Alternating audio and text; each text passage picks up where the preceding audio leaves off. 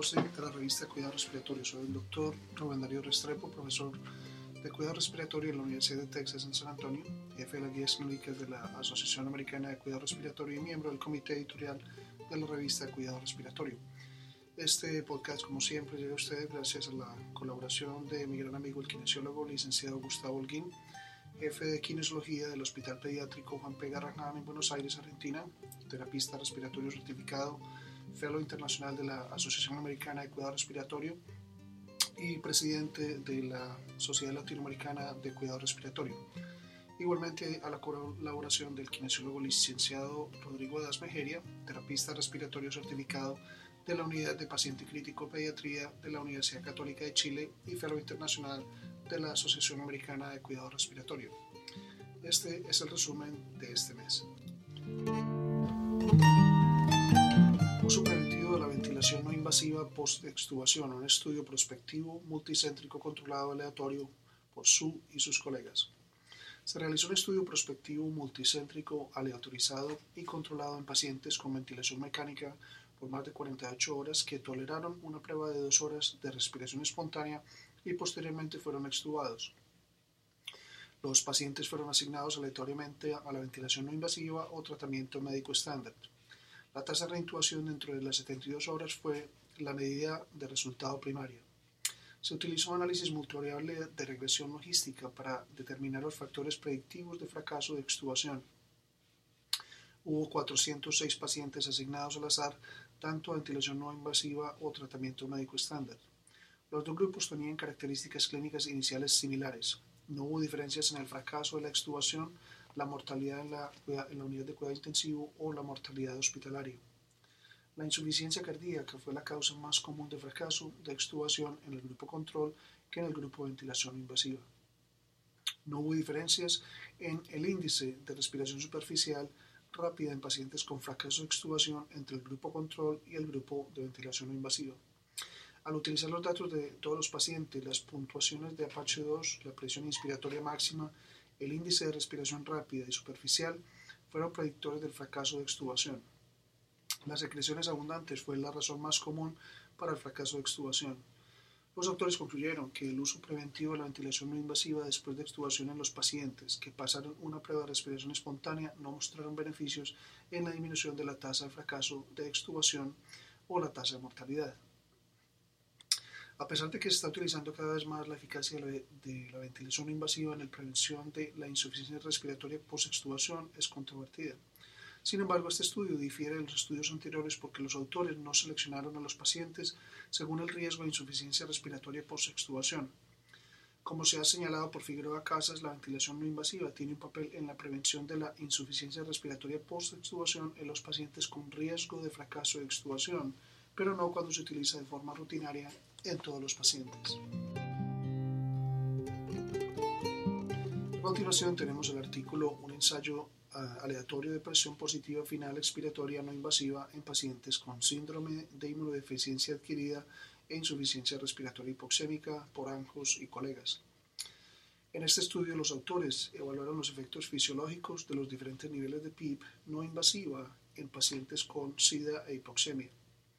30 pacientes con SIDA con insuficiencia respiratoria aguda hipoxémica recibieron una secuencia aleatoria de PIP no invasivo de 5, 10 o 15 centímetros de agua durante 20 minutos. El PIP fue proporcionado a través de una máscara con ventilación a presión de soporte de 5 centímetros de agua y un FI2 de 100%. A los pacientes se les permitió respirar de forma espontánea por un periodo de lavado de 20 minutos entre cada prueba de PIP. Se registraron gases en sangre arterial y variables clínicas de cada tratamiento PIP. Los resultados indican que mejora la oxigenación de forma lineal con el aumento de los niveles de PIP. Sin embargo, los niveles de oxigenación fueron similares independientemente del nivel de PIP administrado por primera vez y solo el subgrupo que recibió un tratamiento inicial con niveles más bajos de PIP mostró mejoras en la oxigenación en los niveles más altos de PIP que se aplicaron posteriormente. La PSO2 también aumentó, una, aumentó en respuesta a la evaluación de PIP, especialmente con el PIP de nivel más alto. La presión de soporte de 5 centímetros de agua se asoció con mejorías significativas y consistentes en las sensaciones subjetivas de la disnea y la frecuencia respiratoria reportados por los pacientes tratados con cualquier nivel de PIB. Los autores concluyeron que los pacientes con SIDA con insuficiencia respiratoria con hipoxemia mejoran la oxigenación en respuesta a una elevación progresiva secuencial de PIB. Sin embargo, la elevación correspondiente del PCO2 limita el nivel recomendado de PIB de 10 centímetros de agua. La presión de soporte de 5 centímetros de agua promueve una mejora en la sensación subjetiva de, disnea independiente del nivel de PIB empleado. Un ensayo eh, aleatorio de terapia de tórax convencional frente a la compresión torácica de alta frecuencia en adultos intubados y no intubados por CleanScale y colaboradores. Se trató de un estudio aleatorio en un solo centro entre los pacientes hospitalizados intubados y no intubados para comparar CPT convencional y la compresión torácica de alta frecuencia. La medida de resultado primario fue la estancia en el hospital. 280 pacientes fueron asignados aleatoriamente para recibir CPT convencional, o compresión torácica de alta frecuencia. El promedio de hospitalización fue de 12.5 días para los pacientes asignados al azar a CPT convencional y 13 días para los pacientes asignados al azar a la compresión torácica de alta frecuencia. La comodidad del paciente se evaluó utilizando una escala análoga visual y fue significativamente mayor en los pacientes asignados al azar a CPT convencional en comparación con la compresión torácica de alta frecuencia. La tendencia para el tiempo hasta la resolución radiográfica de atelectasia lobar fue menor en comparación con CPT convencional que con compresión torácica de alta frecuencia. Todos los otros resultados secundarios, incluyendo la mortalidad hospitalaria y la neumonía nosocomial, fueron similares en ambos grupos de tratamiento. Los autores concluyeron que, dado que este estudio tuvo un poder estadístico inadecuado para el resultado primario de interés, no se pueden hacer recomendaciones sobre el uso preferencial de la compresión torácica de alta frecuencia o CPT convencional para pacientes adultos intubados y no intubados. Como ha señalado Tumenopoulos, por varias razones este estudio no nos proporciona la evidencia tan necesaria en el tratamiento óptimo de las vías respiratorias de los pacientes hospitalizados. Aunque este estudio no muestra diferencias importantes entre la percusión torácica convencional y la compresión torácica de alta frecuencia, lo que queda poco claro es si, si cualquiera de las terapias mejora los resultados en los pacientes. El siguiente es el artículo de Díaz Abad. Los trastornos respiratorios del sueño pueden estar poco reconocidos en los pacientes que son retirados de la ventilación mecánica prolongada. Ellos realizaron una revisión, revisión retrospectiva de pacientes recibiendo ventilación mecánica prolongada y que tenían una polisomnografía en internación entre enero del 2007 y mayo del 2010. Las mediciones de resultados principales fueron la frecuencia de trastornos respiratorios del sueño y de canulación traqueostomía. 19 pacientes fueron estudiados. 18 pacientes presentaron trastornos respiratorios del sueño, como lo demuestra la apnea obstructiva del sueño, con un índice de perturbación respiratoria media de 24.2 eventos por hora. 14 pacientes fueron sometidos con éxito a la titulación de presión positiva de vías respiratorias con una mejoría en el índice de perturbación respiratoria media de 0.9 episodios por hora. 17 pacientes fueron decanulados sin efectos adversos. Los autores concluyeron que puede haber una alta prevalencia de trastornos respiratorios no reconocidos durante el sueño en los pacientes que son candidatos para la decanulación después del destete de la ventilación mecánica prolongada. La prevalencia de trastornos respiratorios del sueño en pacientes que reciben ventilación mecánica prolongada es desconocida. El objetivo de este estudio de días fue evaluar la frecuencia de los trastornos respiratorios del sueño en pacientes ingresados en un hospital de agudos a largo plazo con retirada la ventilación mecánica prolongada. Como Johnson Johnson sugieren en su editorial, son necesarios más estudios para evaluar la incidencia de los trastornos respiratorios del sueño en pacientes dependientes de asistencia respiratoria y determinar si el manejo óptimo de esta población de pacientes mejora los resultados.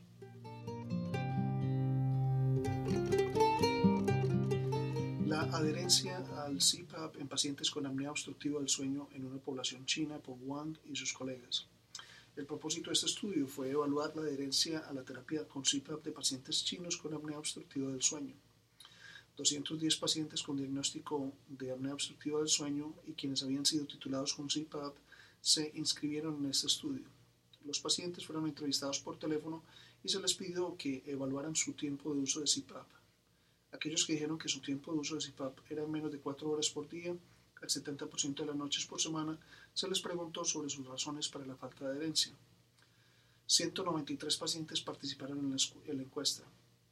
En el momento de la entrevista, 100 de los 193 pacientes seguían con CPAP, 29 de los 193 pacientes habían abandonado el CPAP después de usarlo por un periodo y 64 de los 193 nunca habían comenzado la terapia después de la titulación. Las razones más comunes citadas por los pacientes de la falta de adherencia fueron que ellos no fueron capaces de aclimatarse al CPAP durante la noche de titulación, que no perciben la necesidad de los beneficios del tratamiento o que encontraron problemas al usar el CPAP cada noche. Los autores concluyeron que la adhesión al CPAP es baja en Tianjin, China. Solo la mitad de estos pacientes se mantuvo adherido al tratamiento y la otra mitad de estos pacientes no había iniciado el tratamiento o habían abandonado el uso de CPAP. Wang y colaboradores informaron sobre el cumplimiento del CPAP en pacientes con apnea obstructiva del sueño en la población china. Para mejorar el cumplimiento del tratamiento con CPAP, los médicos deben hacer de la titulación una experiencia cómoda para estos pacientes. También es importante proporcionar una educación y apoyo a los pacientes sobre el uso de CPAP en las visitas de seguimiento. Luego tenemos el artículo Influencia de la apnea obstructiva del sueño en la enfermedad del hígado graso el papel de la hipoxia crónica intermitente por Turkey y colaboradores. El objetivo de este estudio fue evaluar la influencia de la hipoxia intermitente crónica y parámetros relacionados a apnea obstructiva del sueño con la severidad de la enfermedad del hígado graso no alcohólico. Ellos examinaron las pruebas de función hepática y datos ecográficos del hígado, así como marcadores de severidad de apnea obstructiva del sueño. Se diagnosticó enfermedad grasa del hígado en 71 pacientes, grupo 1, y los restantes 35 pacientes se consideraron como grupo control, grupo 2. La, la prevalencia de apnea obstructiva del sueño fue de 71.2% versus 35.7% para el grupo 1 y 2 respectivamente. A medida que la severidad de la enfermedad de hígado graso no alcohólica aumentaba desde la forma moderada a la severa, el índice medio de hipopnea y los valores de saturación de oxígeno también aumentaban significativamente.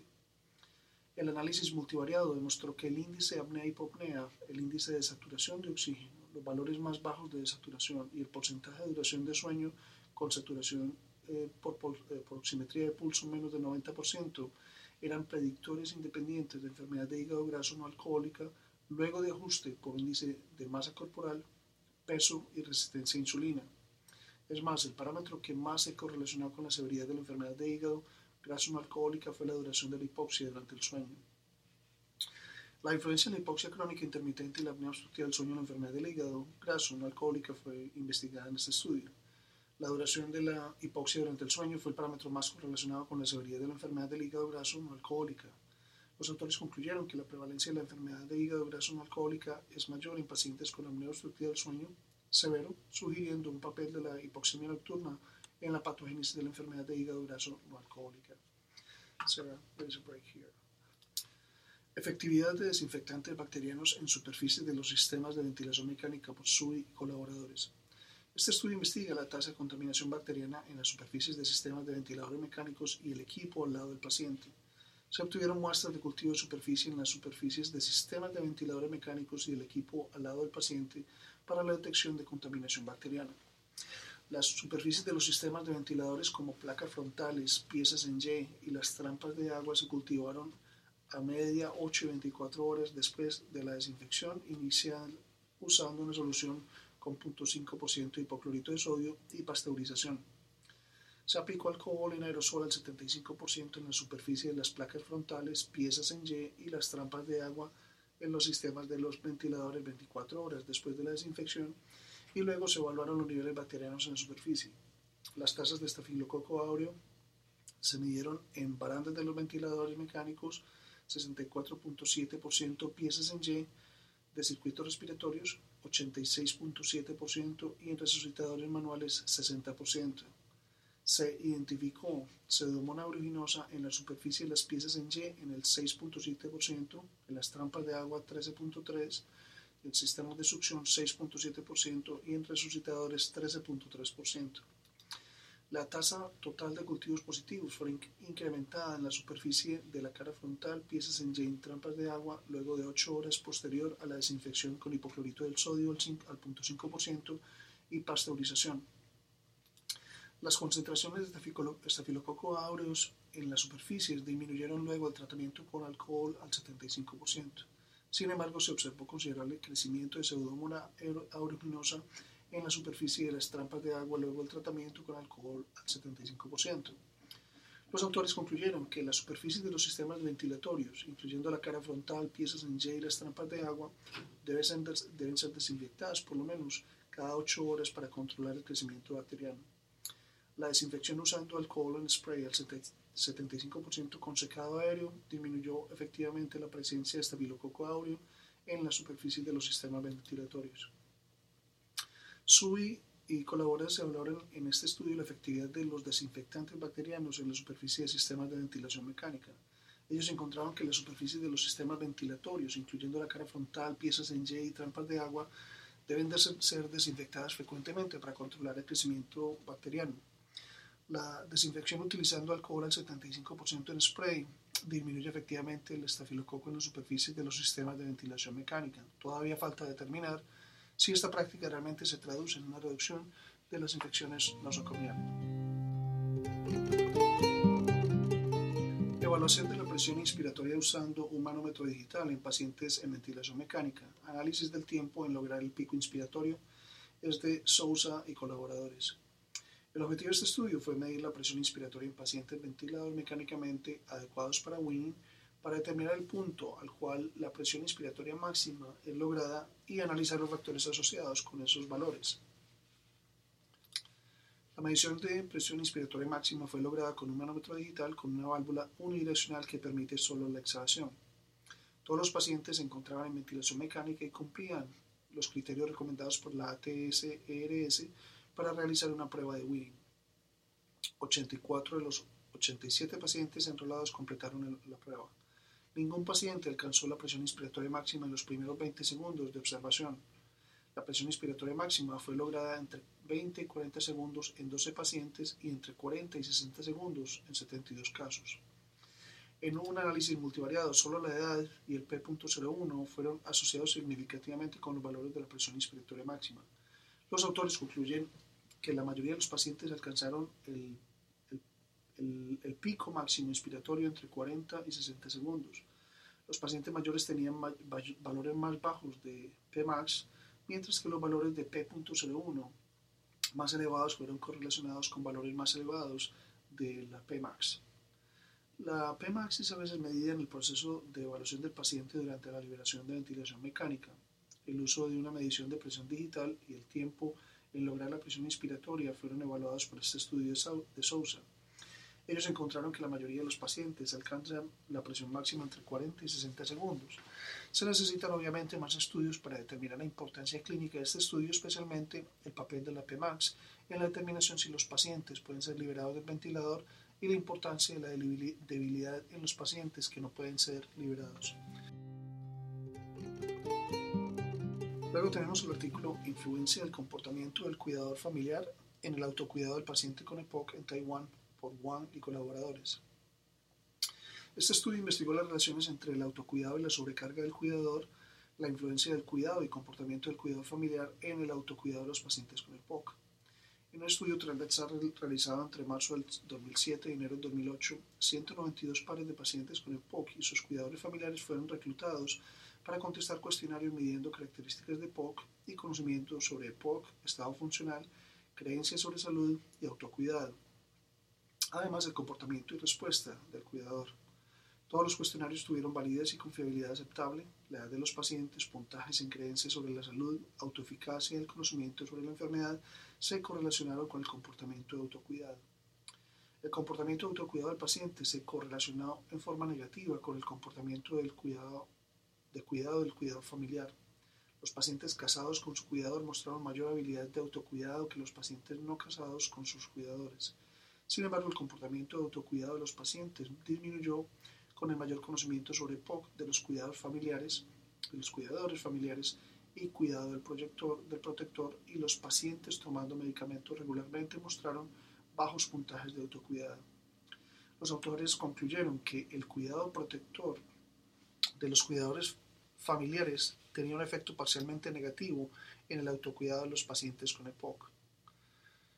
Eh, ¿Cómo se sabe? El EPOC se convierte en una carga a largo, a largo plazo para los miembros de la familia que sirven como cuidadores. Wang y colaboradores evaluaron la influencia del comportamiento de cuidado del cuidador sobre el autocuidado del paciente. El autocuidado del paciente se correlacionó en una forma negativa con el cuidado protector de los cuidadores familiares, pero en forma positiva con la duración del cuidado protector del cuidador familiar. Los autores concluyeron que el cuidado protector del cuidador familiar tenía un efecto parcialmente negativo en el autocuidado del paciente con EPOC. Debido a que este estudio fue realizado en Taiwán, no se sabe si se obtendrían resultados similares en otras culturas alrededor del mundo. Nuestro último artículo de investigación de este mes es efectos de óxido nítrico inhalatorio en el estrés oxidativo y en la injuria pulmonar histológica e inflamatoria en un modelo de injuria pulmonar de conejo con lavado salino por Fioreto y colaboradores. El objetivo de este estudio fue analizar los efectos del óxido nítrico inhalatorio en la oxigenación, estrés oxidativo y en la injuria pulmonar histopatológica e inflamatoria en un modelo de injuria pulmonar de conejo. 40 conejos fueron instrumentados y ventilados por un, con un FID2 de 100%. Se indujo injuria pulmonar aguda por infusión traqueal de solución salina y el estrés oxidativo fue determinado por ensayo del desempeño oxidativo. Los animales fueron asignados un grupo con un volumen corriente de 6 ml por kilo y PIP de 5 centímetros de agua que no recibieron óxido nítrico y un grupo con injuria pulmonar aguda que recibió un volumen corriente de 6 ml por kilo, PIP de 10 centímetros de agua que no recibió óxido nítrico y un grupo con injuria pulmonar aguda que recibió un volumen corriente de 6 ml por kilogramo, eh, un PIP de 10 centímetros de agua con óxido nítrico inhalado a 5 partes por millón. 10 animales no instrumentados sirvieron como controles sanos. Después de la injuria, el grupo instrumental, instrumentado tuvo peor PA2 que el grupo control. El grupo que recibió óxido nítrico inhalatorio mostró una disminución de la inflamación pulmonar por medio de recuento leucocitario lavado de fluido pulmonar, puntaje de injuria pulmonar disminuido y una mejor protección contra la injuria oxidativa que el grupo que no recibió óxido nítrico inhalado. Los autores concluyeron que el óxido nítrico inhalado atenúa el estrés oxidativo y la injuria inflamatoria e histopatológica en un modelo de injuria pulmonar de conejo. El efecto del óxido nítrico inhalatorio en el estrés oxidativo y en la injuria inflamatoria histopatológica en un modelo de injuria pulmonar de conejo fue evaluado por Fioreto. Ellos encontraron que el óxido nítrico inhalatorio a 5 partes por minuto por millón disminuye el estrés y la injuria inflamatoria histopatológica en este modelo. Como en cualquier estudio con animales, las implicaciones clínicas y costo efectivas de esta estrategia de tratamiento deben ser determinadas. Publicamos un artículo de revisión sobre la ventilación con liberación de presión de vía aérea, APRB. También publicamos reporte de casos sobre el uso del sistema de asistencia pulmonar extracorpórea sin bomba, Novalong, eh, diagnóstico oculto de pleurosía tuberculosa enmascarado con bacteriemia concomitante pseudomonas porisabitens, malformación congénita de la vía aérea y uso de terapia hiperbárica de oxígeno y hipotermia inducida luego de exposición a sulfidro de hidrógeno. Nuestros casos docentes son preparación de piel para la prevención de escaras en pacientes tratados en posición prona y una presentación atípica de síndrome, síndrome neuroléptico maligno. Los esperamos el próximo mes. Para recibir el contenido tanto de esta edición de la revista como de las pasadas, visite nuestra página web www.rsjournal.com y allí podrá suscribirse para recibir los podcasts de las próximas ediciones.